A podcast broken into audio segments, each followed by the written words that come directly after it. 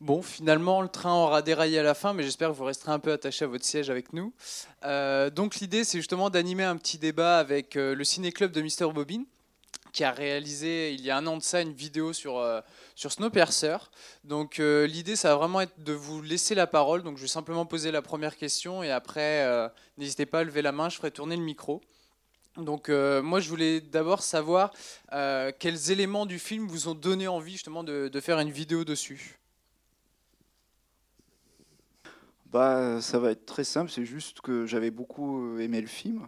Euh, et puis je m'étais lancé euh, dans l'analyse, plus précisément enfin en, en, le revoyant. Euh, enfin voilà, c'est pas plus, c'est aussi simple que ça. En fait. D'accord, un vraiment, coup de cœur. Euh, vraiment un coup de cœur parce que j'aimais beaucoup le film et je me suis lancé dans l'analyse. Voilà. Ok. Après, euh, tout le travail d'analyse a déboulé de ça, mais à la base, c'est vraiment juste une envie de coup de cœur. Voilà. Et donc pour donner un peu envie justement aux spectateurs ce soir de, de regarder votre vidéo, quels éléments vous analysez dans, à l'intérieur de votre vidéo?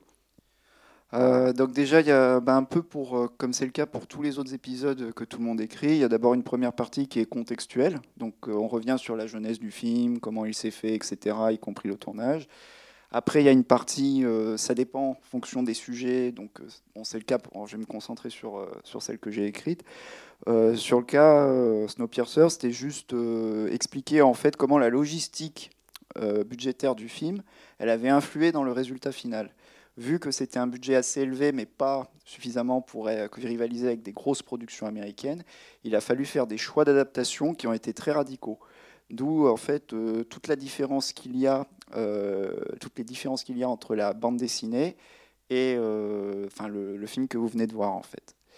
Et euh, par ailleurs, euh, ça, a influé aussi sur des partis pris euh, qui, pour certains, ont été jugés comme, enfin, pas des défauts, mais qui ont fait pas mal questionner les spectateurs à la sortie, qui étaient tous les problèmes de, cohérence de récit, enfin plutôt la cohérence de l'univers qui était dépeint. C'est-à-dire comment fonctionnent les wagons entre eux. on a l'impression qu'ils traversent euh, les, différents wagons euh, de manière linéaire et qu'en fait il n'y a pas d'intermède. Enfin, on se demande où viennent les vaches, enfin, les aliments, enfin tout ce genre de choses qui n'est pas expliqué en fait. Et euh, donc à partir de là, j'ai essayé de, réfléchir, enfin j'ai essayé de trouver des informations par rapport à ça. Et en fait, le, film fonctionne plus ou moins en fait comme, enfin c'est une théorie, hein, c'est pas, pas un fait c'est une théorie qui dit que le film en fait est euh, une sorte de récit mental, c'est-à-dire qu'en fait c'est un film qui ne fonctionne que sur la logique euh, psychologique des personnages et pas euh, sur sa logique d'univers en fait. C'est-à-dire que l'univers il est là, il est posé tel quel. Et, mais en fait, ce qui est important, c'est les personnages et la manière en fait dont les représentations des wagons sont des représentations du monde.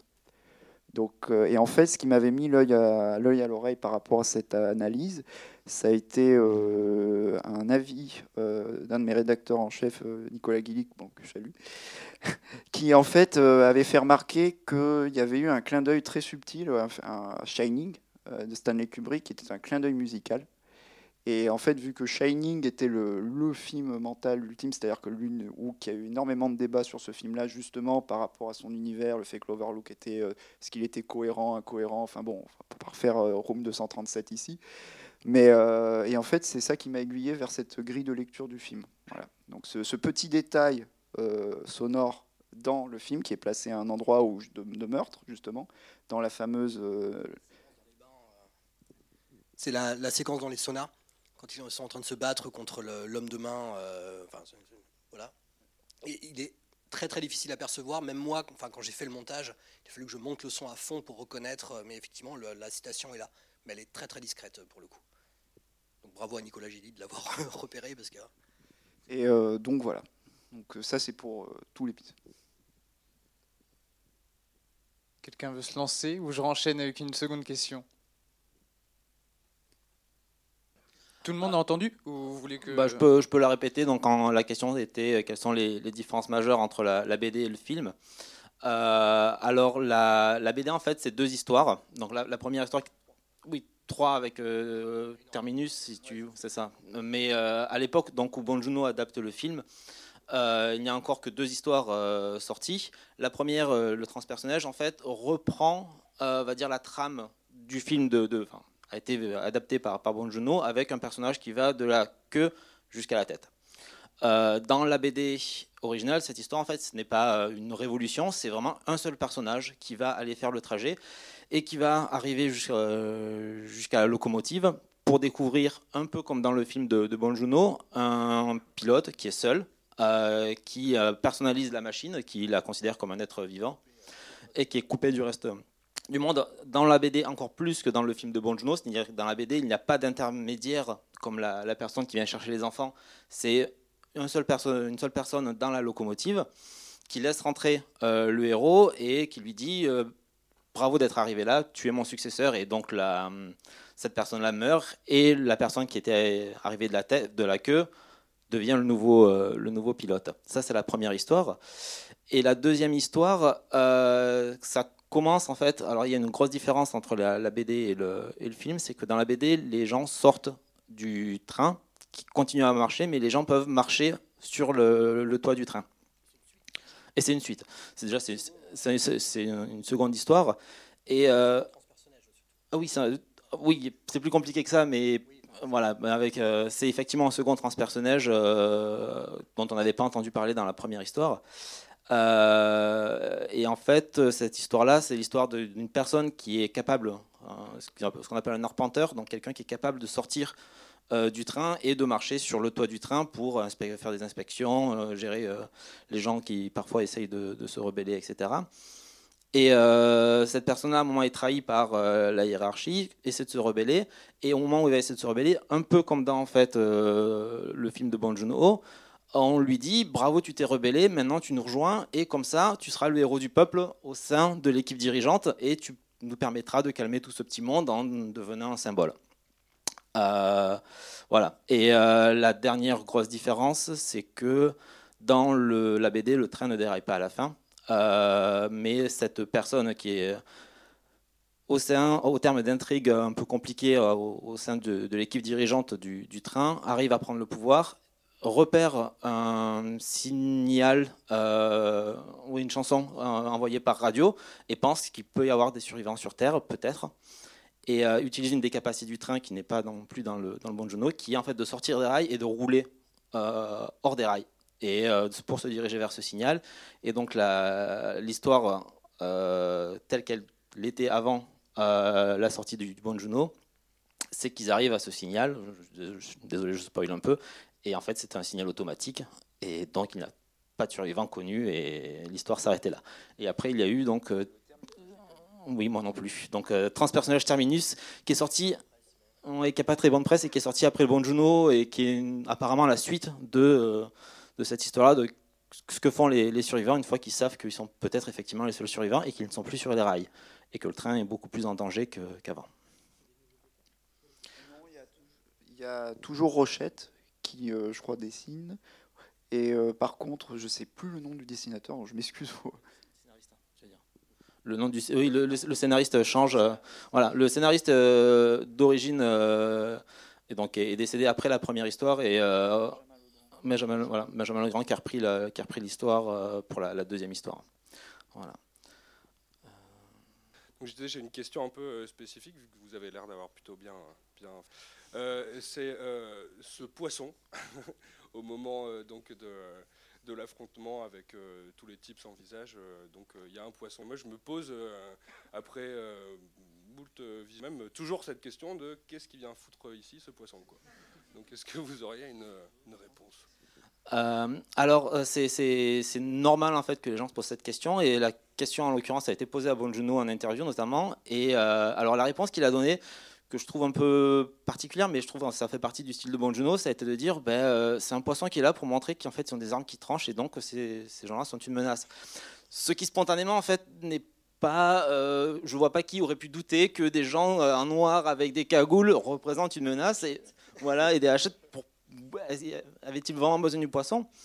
Alors, on peut vouloir chercher une interprétation extrêmement compliquée je suis pas sûr en fait qu'il y en ait une dans l'esprit de Bonjuno lui-même. Euh, par contre, c'est assez, euh, c'est ce genre de détail qui est assez significatif dans son, dans son cinéma, et notamment euh, sur ce transpersonnage et sur Okja.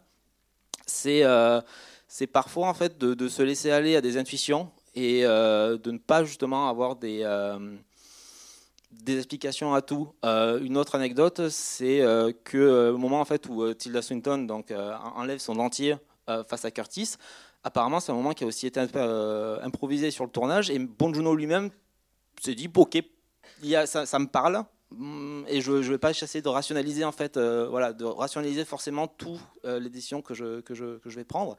Et si ça me parle à mon, côté auteur, on, on, laisse, on, laisse dans le, dans le film. Pour revenir sur le poisson, euh, non mais merci Pokémon. En fait, moi c'est comme ça que je l'ai vu. Mais le, le poisson qui remonte le train, le poisson qui remonte la rivière, et en fait, la carpe, dans la mythologie japonaise, va remonter la rivière et va devenir un dragon.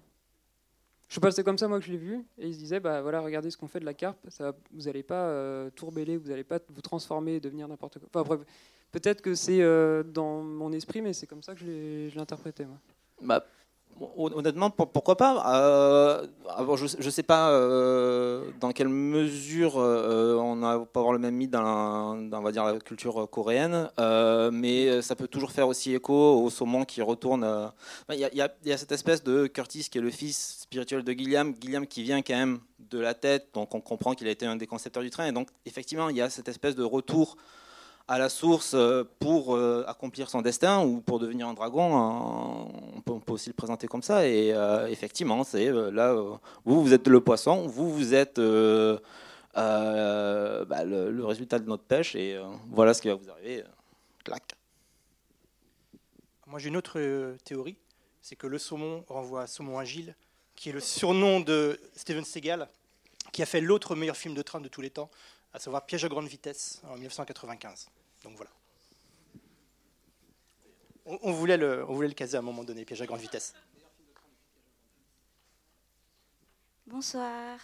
Euh, j'ai une question euh, plus globale sur le cinéma asiatique.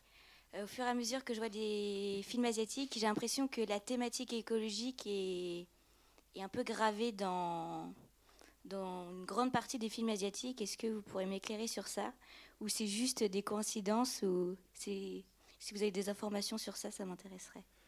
Alors, euh, ça dépend en fait euh, de, quel pays on parle quand, quand c'est concerne le cinéma asiatique.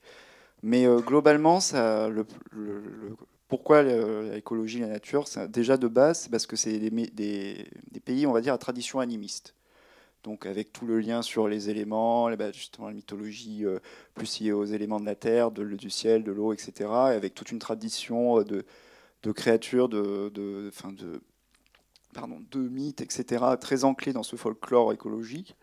Enfin, nature, on va dire nature. Et euh, autre chose, j'ai parlé plus précisément pour ce qui est du cinéma japonais. Il y a eu, ben, c'est depuis toujours, bon, déjà lié à leur mythe, encore une fois animisme, aussi du fait que c'est une île, etc., donc très repliée, donc avec tout un folklore qui a survécu, un peu justement comme il y a en, Angleterre. C'est ce que disait très bien euh, Jean-Pierre Dionnet, euh, qui justement euh, faisait un parallèle entre ces, deux types de cultures, qui sont l'Angleterre et le Japon.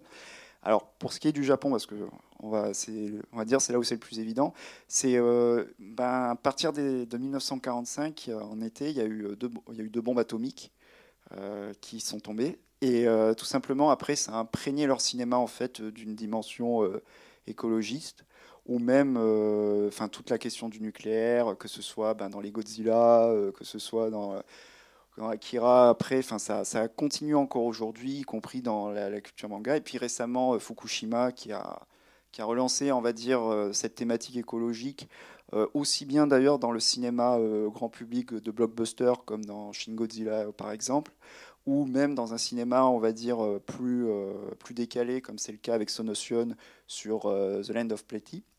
Et même dans, il y a énormément de documentaires, enfin même un retour dans la fiction japonaise de, la de la thématique écologiste, vraiment qui revient sur le devant de la scène en fait, aussi bien dans des mangas aussi pour enfants que, enfin dans des, enfin dans des romans, enfin c'est c'est redevenu on va dire omniprésent dans leur cinéma. Ça avait un peu disparu fin dans les années 90 enfin à ma connaissance. Et euh, ça revient depuis Fukushima principalement. Après, pour ce qui est euh, des autres pays, euh, sur la, Corée, c'est aussi parce qu'ils ont, c'est assez typique aussi de Bong Joon-ho, mais c'est un truc qu'on retrouve très régulièrement, c'est qu'ils sont très liés aux, animaux en partie, c'est-à-dire toutes les mythologies animales, etc., qui peuplent, on va dire, leur, culture, ils y sont très attachés. Et c'est pour ça qu'en fait, dans tous ces films, que ce soit surtout à partir de Viost, mais même dans son premier long métrage qui est Barking Dog, avec, qui parle, enfin, qui a une histoire avec un animal, mais on va dire depuis Vios, la thématique animalière, elle est omniprésente dans son cinéma. Bah, preuve en est son dernier film, Okja, en fait, qui en fait est une synthèse, on va dire, de, ces thématiques-là, on va dire. Donc euh, ça, c'est pour aussi la, la enfin plus précisément pour euh, Bong. Euh, après, pour ce qui est de la Chine et de Hong Kong, là, on revient vers ce que je disais au début. C'est principalement en tradition animiste. Voilà. Euh, après aussi pour le, cinéma de Bonjour lui-même, il, y, a un côté implication personnelle, euh, je pense, euh, très fort. C'est-à-dire que Johan évoquait The Host, qui à la base est un, donc, une espèce de film de monstre qui se passe à Séoul, qui vient d'une anecdote qu'il avait lue où donc, un camp de la mer américaine avait déversé des produits chimiques dans la rivière qui traverse Séoul. Ça, c'était une, première anecdote. Et une deuxième où un poisson complètement difforme avait été sorti de la, de la rivière et ça avait marqué Bonjuno euh, euh, en termes de, symbole de ce que les humains, et en particulier en l'occurrence les États-Unis, pouvaient faire à, l'environnement coréen. Et à partir de là, c'est une thématique qu'il a continué à développer. Euh. et d'ailleurs, son prochain s'appelle Parasite. Et je ne sais pas si oui, on ne sait pas si c'est une adaptation du manga Parasite euh, ou si c'est enfin, un truc perso. Ben, le enfin, ce qu'on sait de l'intrigue, c'est qu'apparemment c'est un huis clos horrifique autour de deux familles en fait, euh, l'une aisée et euh, l'une très pauvre qui vont s'entretuer en fait. C'est tout ce qu'on sait hein, pour l'instant. Donc voilà. Et aussi peut-être terminer sur une dernière chose sur le rapport personnel à Bong Joon-ho. Euh, c'était qu'en fait, il avait fait des études de sociologie euh, avant de faire des, études de, cinéma, et euh, qu'en fait, il avait participé à beaucoup de manifestations étudiantes. Donc, ce qui fait qu'en fait, dans beaucoup de ses films, à partir de Memories of Murder, il y a beaucoup d'affection pour la, foule. Enfin, c'est-à-dire les scènes d'émeute, de, panique, et plus généralement la foule. Euh, on pourrait même dire que c'est un des derniers euh, cinéastes qui, va dire, euh, qui a une perception très classique sociologique de la foule, c'est-à-dire la manière dont il la met en avant, etc. dans le cadre. Il y a très très peu de cinéastes qui font ça à l'heure actuelle, à part lui. Voilà.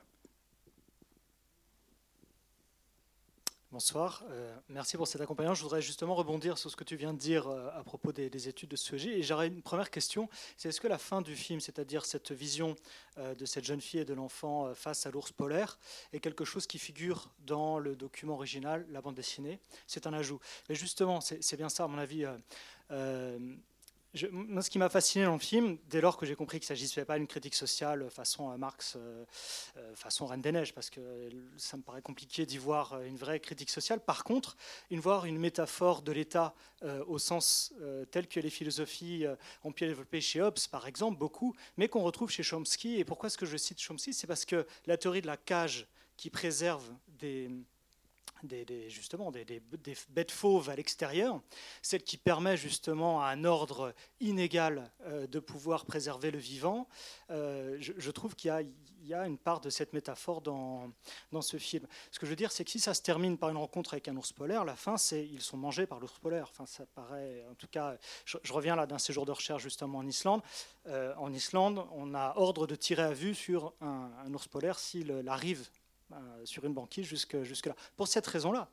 Donc je, pense que euh, finir sur cette image, c'est forcément chargé de sens. C'est-à-dire que ce n'est pas un happy end, euh, c'est pas la liberté, c'est au contraire la démonstration d'une dégénérescence et d'une façon, pour rester sur, sur de la philo, une façon un peu de tuer Dieu, de tuer la machine. vraiment, moi, cette métaphore de l'État m'a beaucoup marqué.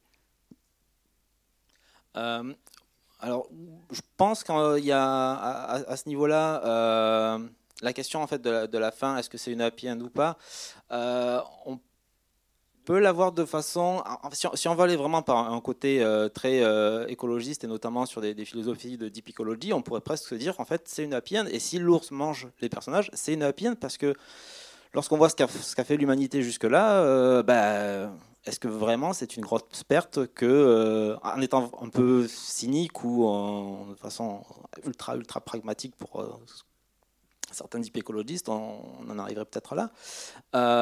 mais après, est-ce que je pense que quand, quand, vous dites que on n'est pas dans, effectivement, on n'est pas dans la critique dans, critique sociale à la Marx. Euh, après, je pense qu'il y a quand même une forme de, virulence, pas forcément euh, euh, articulée en termes de, critique d'une organisation sociale.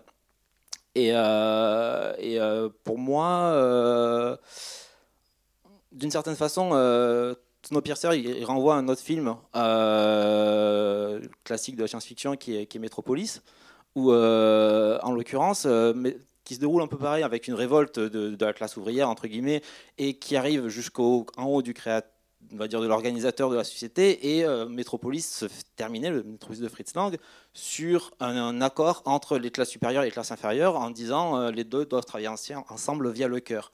Et en l'occurrence, et c'est ce que Bonjuno réfute en bloc et dit non, on fait tout péter, on dynamite tout, et après advienne que pourra.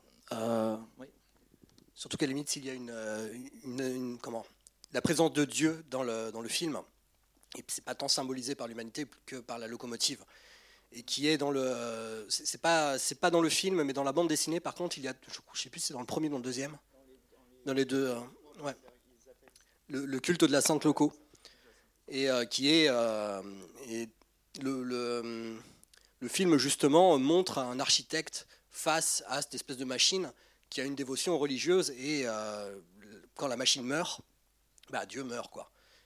Donc la fin, après le, problème des fins ouvertes, c'est bah, que c'est des fins ouvertes. C'est que globalement, s'il n'y a pas de résolution, c'est que bah, c'est laissé en suspens en te disant, bah voilà, soit tu peux voir, effectivement, ils vont se faire bouffer, soit tu peux voir ça comme un message d'espoir, mais en même temps, qu'est-ce qu'ils vont faire tous les deux? Voilà. Je pense que c'est juste pour pas terminer sur une fin complètement cynique euh, qui se laisse cette petite porte de, porte de sortie. Quoi. Un peu à la Seven qui se termine sur euh, un personnage qui dit euh, que monde est un endroit merveilleux qui mérite d'être sauvé et qu'il est d'accord avec la deuxième partie. C'est un peu dans cette optique-là. Voilà. Je trouve que c'est une fin qui ressemble un petit peu à celle des Fils de l'Homme où il y a des personnes qui sont euh, dans un environnement qui, est hostile, euh, et, on est dans l'inconnu, après euh, avoir parcouru, enfin, traversé une espèce de, de monde plein d'épreuves et de ne pas avoir de réponse à la fin en fait. Bah, c'est assez marrant que, que, vous parliez des fils de l'homme, parce que justement, Euh, c'est marrant parce y, euh, y avait euh, Alfonso Cuaron qui nous avait dit, lors de ce qu'il était venu faire sa masterclass à Cannes, qu'il y avait eu un, personnage dans Okja qui était un hommage justement à Cuaron. Un personnage qu'il avait baptisé, je ne sais plus le nom secondaire, mais qui était un hommage. Ouais, avait dit ça en fait, avait dit à Quaron qu'il y avait un personnage dans Okja qui était un hommage à son cinéma en fait, qui, portait son nom en référence. Alors après, c'est pas totalement faux euh, ce que tu dis sur justement l'idée euh, du personnage, mais je pense que ça rentre. Euh, en fait, Snowpiercer, c'est un des, fils quelque part des fils de l'homme. C'est-à-dire que les fils de l'homme, comme Blade Runner en les années 80, c'est un film qui a infusé sur tout le reste en fait de la, de la dans sa représentation d'un monde paupérisé, etc. même justement dans ce qu'on disait tout à l'heure sur la la manière qu'il a de dépeindre un monde à l'agonie, avec tous les problèmes de lutte sociale, de classe, etc., comme euh, on l'a évoqué tout à l'heure. Et euh, à mon avis, c'est peut-être pas un hasard, en fait. C'est peut-être pas un hasard que le film, de manière inconsciente ou pas, chez Bong Joon-ho, il a infusé sur son adaptation de Snowpiercer. Puis surtout dans la, manière de, décrire une intrigue extrêmement linéaire, en fait. C'est-à-dire cette espèce de linéarité qui est beaucoup plus, euh, on va dire, de, comment on pourrait dire, vu de dos, on va dire, chez, Quaron, dans la manière qu'il a d'immerger euh, son spectateur, alors que chez euh, dans celui-là, c'est horizontal. C'est-à-dire, euh, tout est de profil, en fait. Et, en ça, le, film fonctionne dans sa progression linéaire, il fonctionne comme, un, on pourrait dire, comme un, fils de l'homme inversé, quelque part, dans sa progression de, narration. Moi, je voulais revenir sur l'interprétation de l'ours polaire à la fin, moi, je le vois plutôt comme euh, un grand prédateur, en fait. Et si lui, il est vivant, ça veut dire qu'il y a potentiellement tout un écosystème qui vient derrière. Et si on reconnecte tout ça avec tout ce que disait le personnage de Nam, la neige qui fond, la neige qui se fragilise. Et euh, au moment où il dit qu'il a aperçu quelque chose par la fenêtre, mais il ne dit pas ce que c'est à Curtis, pourquoi pas l'ours ou euh, un autre animal Donc on peut peut-être y voir toute une renaissance du monde vivant en fait, et pas forcément un prédateur pour les deux humains qui, euh, qui vont mourir en sortant. Et peut-être qu'on pourrait aller un peu plus loin. Bon là c'est vraiment beaucoup plus théorique, beaucoup plus difficile à justifier je pense.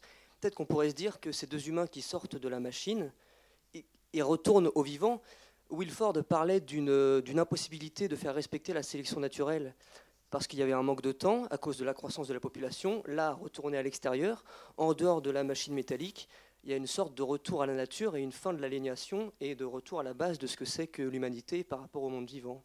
Voilà, moi c'est comme ça que je le percevais. Bah, c'est le miroir finalement de la, vision que tu avais tout à l'heure, c'est que c'est la, la, fin ouverte euh, optimiste. Même si l'homme a perdu sa place dans la, comment, euh, sa place de, à la tête de la chaîne alimentaire, il va devoir se, euh, se réapproprier, enfin même pas forcément apprendre à vivre dans un monde qui ne lui appartient plus. Et euh, il y, a quelque chose même dans le train qui n'est pas forcément explicité dans le, fonctionnement, mais on suppose que si l'un des personnages arrive à voir effectivement cet ours polaire et tout du long enfin, donne des indices comme quoi la, température est, supportable, euh, on suppose qu'à la tête, ils ont des relevés, ils savent en fait que la température, que dehors on pourrait vivre, mais qu'ils préfèrent conserver cette espèce d'ordre plutôt que de risquer de faire exploser leur train. Et c'est finalement, euh, bah, le monde à la fin explose pour pouvoir euh, être régénéré. Ou alors, le monde explose pour exploser et plus rien, il n'y a plus rien derrière. C'est l'avantage et l'inconvénient des fins ouvertes, c'est que c'est vraiment, c'est vraiment une manière de questionner notre propre rapport au monde sans donner une réponse définitive qui serait finalement un peu facile. De dire oui, de toute façon, le monde est pourri ou de toute façon, le monde mérite d'être sauvé. Plutôt, démerdez-vous avec ça. Euh, bonsoir. Euh, j'avais plus une question sur tout ce qui est l'aspect de production. Vu qu'on peut dire que Bong Joon-ho, Kim Ji-woon et Park Chan-wook font partie de la nouvelle vague coréenne, ils sont un peu une figure de, une figure de proue du cinéma. Et ils ont même dépassé Im Kwon-taek dans la représentation de la Corée au niveau du monde. Donc, est-ce que on peut voir l'aspect de production plus hollywoodienne sur euh, comme une politique ou une réponse à la politique des quotas des films hollywoodiens dans, dans la société coréenne elle-même Alors c'est une, question qui est assez complexe en fait, parce que en fait est la réponse elle joue beaucoup sur la perception qu'on en a vu de l'étranger en fait. Alors, il euh, faut savoir que la, Corée du Sud euh, a appliqué il y a quelques décennies, euh, je crois que c'était les années 2000, enfin je ne sais plus, il faudrait vérifier les dates, mais avait appliqué une politique de soft power. Donc, avec tout ce que ça sous-entend, d'exportation, de mise en avant du, fin de la Corée du Sud, etc., à l'international, enfin voilà. D'où en fait l'émergence de ces cinéastes-là, qui ont un statut un peu particulier quand même en Corée. Euh, c'est assez, particulier parce que, pour faire simple, euh, Bong Joon-ho, euh, chez nous, est considéré comme un auteur. Au Japon, on le considère comme l'héritier, enfin comme le nouveau Akira Kurosawa. Et dans son propre pays, il est considéré comme un simple faiseur de blockbuster en fait. C'est-à-dire que le paradoxe, il est là. donc à ce niveau-là, c'est tout un paradoxe qui est dû. Est-ce que c'est l'exotisme qui fait qu'il marche à l'étranger, etc. Je ne pense, pas, euh, mais c'est vrai qu'il y, a toute une question de perception par rapport à ça, en fait. Euh, pour ce qui est en fait euh, des relations qu'il a avec Kim Ji-won et Park Chan-wook, c'est un peu les mêmes, si je devais faire un autre comparatif, avec celle qui a uni Del Toro, Guillermo Del Toro, Cuaron et Inaritu au Mexique. C'est-à-dire que c'est des cinéastes qui sont très soudés entre eux, qui n'hésitent pas à se donner des conseils vis-à-vis -vis de leur propre film, à échanger des comédiens en commun, euh, donc euh, Sang Kongo que vous avez vu euh, là, ou Duna Bae, enfin voilà, ce genre de comédiens, ils les échangent facilement dans leur production. Et alors pour ce qui est de la production en elle-même sur Snowpiercer, c'est que c'est Park Chan-wook qui, de, son, de son stature internationale, du fait que bon, il a eu prix à Cannes pour All Boy, etc., a, a, débloqué une partie du financement en fait, parce qu'il s'est impliqué en tant que producteur exécutif et ça lui a permis justement de trouver du financement à Bong Joon-ho de manière beaucoup plus facile. Donc euh, ça, c'est pour l'aspect euh, purement production du film. Alors après, si vous avez regardé le générique de fin, production internationale oblige, oui, c'est un, blockbuster, international. C'est-à-dire que le film est cofinancé par la Corée du Sud, il y a des fonds anglais, vous avez un compositeur américain, vous avez des interprètes américains, vous avez des interprètes coréens, et le film a été tourné en République tchèque. Donc c'est une logistique internationale qui est assez particulière, mais mais qui qu'on pourrait aussi appliquer à des productions occidentales, comme ça se fait le cas. Euh, je pense notamment à Claude Atlas, qui est un film réalisé par des Américaines et un Allemand, mais qui a été financé par un, système de financement internationaux euh, très très compliqué en fait.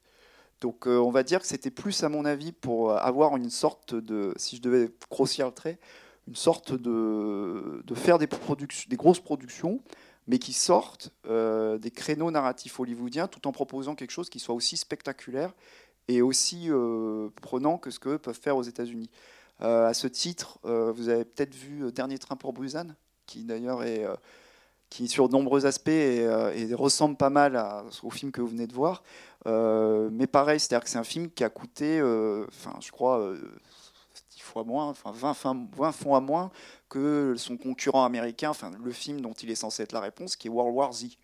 Euh, et quand vous comparez les deux films en termes de production value, c'est-à-dire en termes de production, de mise en scène, la manière dont il a d'optimiser justement euh, chaque centime à l'écran, euh, bon, ben, le Busan gagne sur toute la ligne. Mais parce qu'ils ont aussi une, logique de production qui est basée beaucoup sur optimiser en fait chaque coup à l'écran.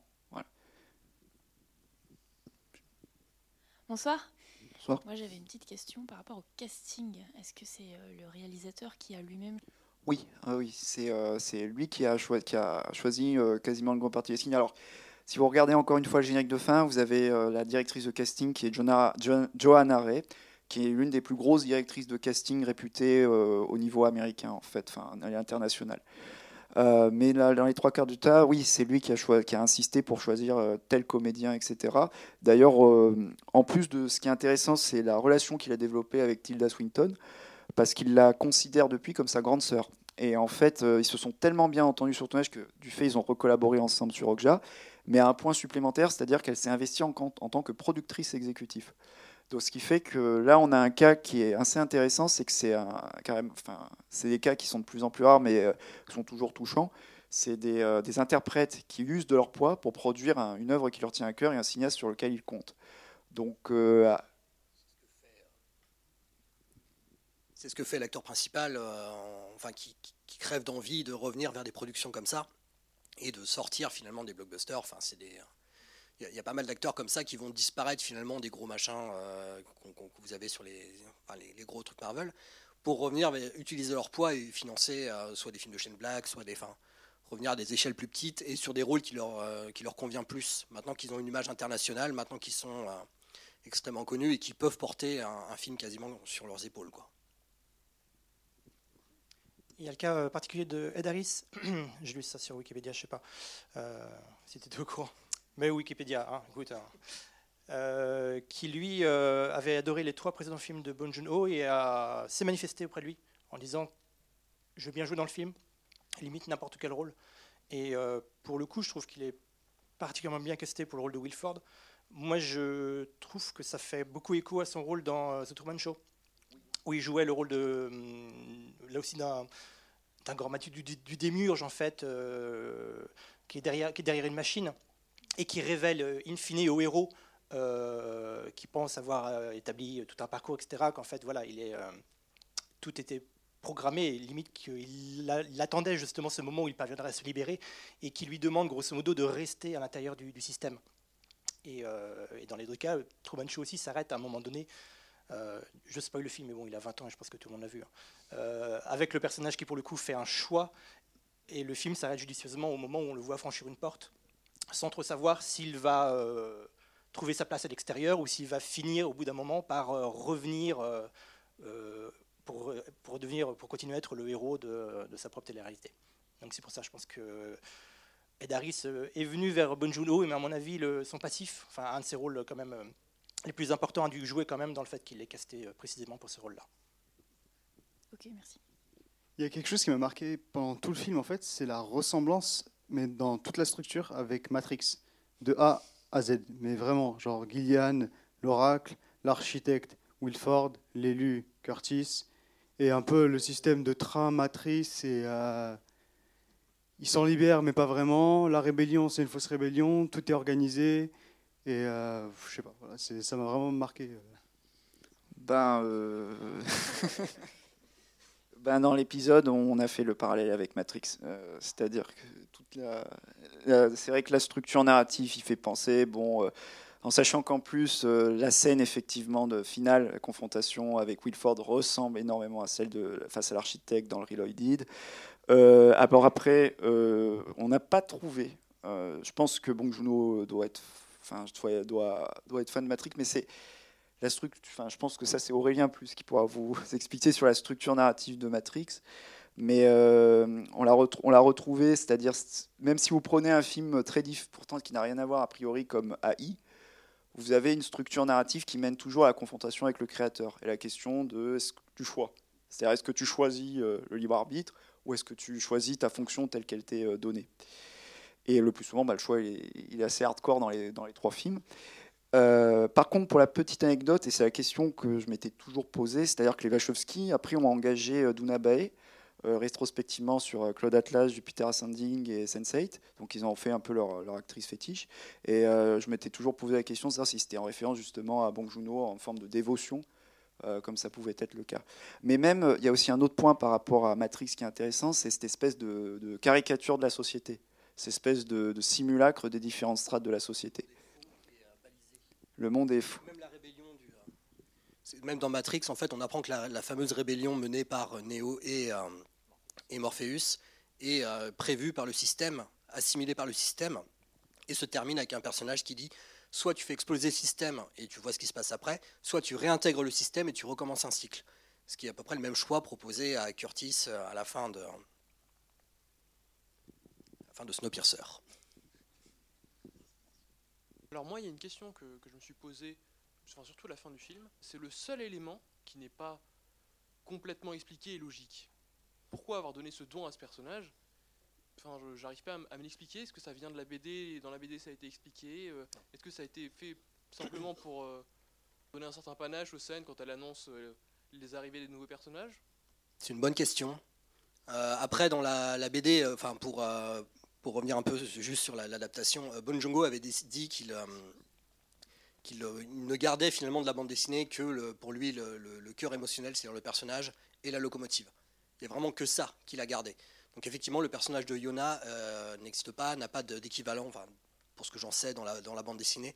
Il y a un personnage féminin avec qui euh, le personnage, euh, qui ne s'appelle pas Curtis, mais Prokov, il me semble, Prolof, voilà, finit par avoir une, liaison, mais elle n'a absolument pas le, même, ni même le même don de préscience. Après, je, pense que c'est lié au fait qu'elle survit à la fin, enfin que c'est un personnage, comment c'est un archétype presque euh, magique dans le film. Et encore une fois, comme euh, disait euh, Johan, c'est une logique, une logique émotionnelle. C'est que le film, c'est pas finalement le seul élément qui n'est pas expliqué, parce qu'il y en a plein. Je veux dire, même le simple fait que le train, enfin moi c'est quelque chose qui m'avait freiné dans ma toute première vision du film, c'est qu'on nous dit bon bah il y a un réchauffement climatique qui a mené à une ère glaciaire, enfin du moins l'action des hommes a mené à une ère glaciaire, donc on s'est mis dans un train, comme ça on est sauvé. mais pourquoi un train? Finalement. Et c'est plus ou moins expliqué dans la bande dessinée, qui est beaucoup plus euh, riche du fait que bah, c'est un livre qui peut se permettre de euh, d'étendre son univers sur plusieurs, euh, plusieurs planches, avec, avec tout le système des wagons qui est explicité, où on voit d'où vient la nourriture, qui est une espèce de, de viande qui est, comment, qui est auto-reproductrice. dans le film, enfin, Bong Joon-ho s'est dit, on s'en fout, on va y aller, euh, voilà, on va y aller franco. Quitte à faire un film euh, efficace, on va pas perdre de temps à expliquer un univers qui de toute façon, euh, enfin, voilà, ne tiendra pas plus debout dans la tête des spectateurs qui ne vont pas rentrer dedans. Après, sur, le, sur la question en fait, de, l'univers et de sa, cohérence ou de, son, ou de ses incohérences, je pense qu'il y a aussi un choix euh, du côté de Bong Joon-ho, euh, qui est à la fois, euh, va dire, émotionnel, comme disait Julien, et plus politique d'une certaine façon.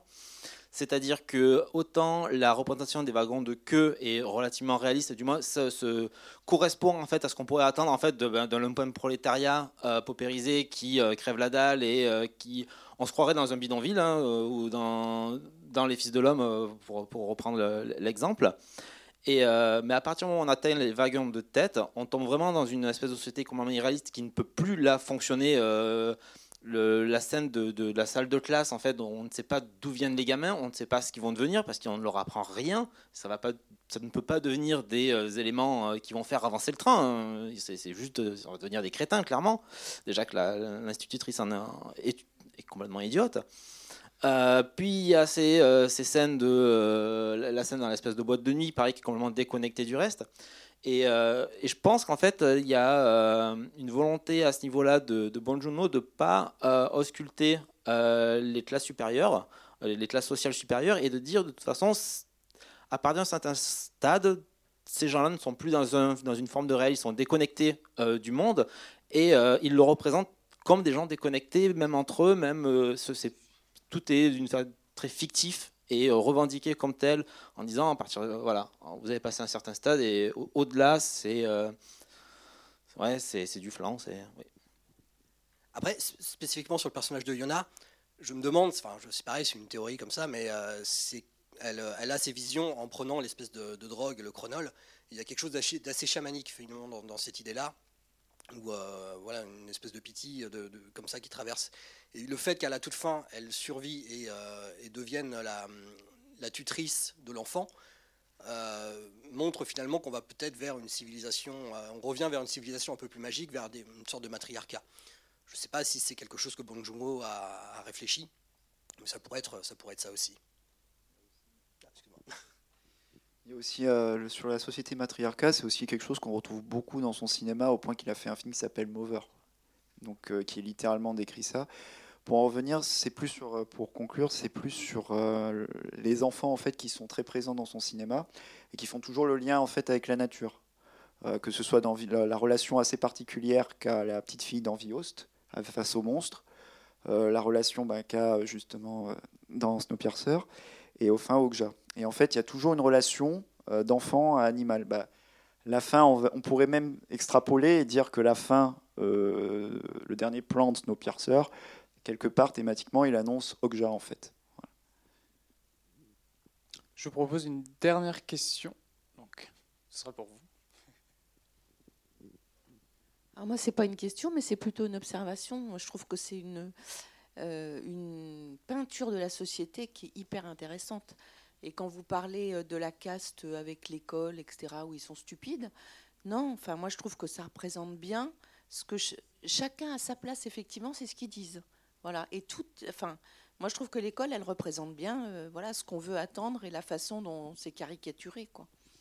Et puis pour la drogue, juste une chose, ce qui est intéressant aussi, c'est la façon dont euh, il, comment, il soude toutes ces parties et que ça finit en explosif. Je trouve ça assez étonnant. Après, sur la partie euh, chacun a une place, on revient encore, on peut refaire un parallèle avec, avec le, film, enfin, la trilogie des sœurs, des sœurs Wachowski, Matrix c'est qu'en fait, les personnages sont pareils, prisonniers de leur, euh, de leur fonction. De leur, euh, en anglais, le, mot purpose revient énormément dans la trilogie. Et en fait, les personnages cherchent à s'en libérer. Ce qui est exactement la même chose dans euh, Snowpiercer. Les personnes, les personnes à la, queue ne veulent plus de leur rôle de, de rebut de l'humanité, qui ne servent finalement qu'à produire des pièces de rechange pour la, locomotive. Et éventuellement à, comment rééquilibrer un peu la démographie ou, du, wagon, enfin du train. Et donc c'est ça, c'est qu'en fait le, but, l'idée, c'est de faire exploser un monde. Mais on, a ça aussi dans Titanic aussi, par exemple. L'idée que chaque caste a son, son but, ne peut pas en sortir, ne peut pas, il n'y a pas de porosité entre les, différents univers. Vous avez les gens qui sont dans la soute, euh, voilà, qui, restent, qui sont même bloqués par des, des, grilles. Et le seul personnage qui navigue, euh, qui est Rose, à la fin, euh, c'est elle qui fait couler le bateau. Quand elle embrasse Jack, bah, les, les, gens à la vigie ne le regardent pas, regardent les deux personnes qui s'embrassent, et donc bah, ils foncent dans l'iceberg. Et elle fait exploser euh, le monde qu'elle a, qu'elle a visité, de, la proue jusqu'au. Euh, donc c'est quelque chose qu'on retrouve dans pas mal, de, pas mal de films en fait. Mais je, voulais, je voulais rebondir sur effectivement le côté très caricature, notamment de, l'école.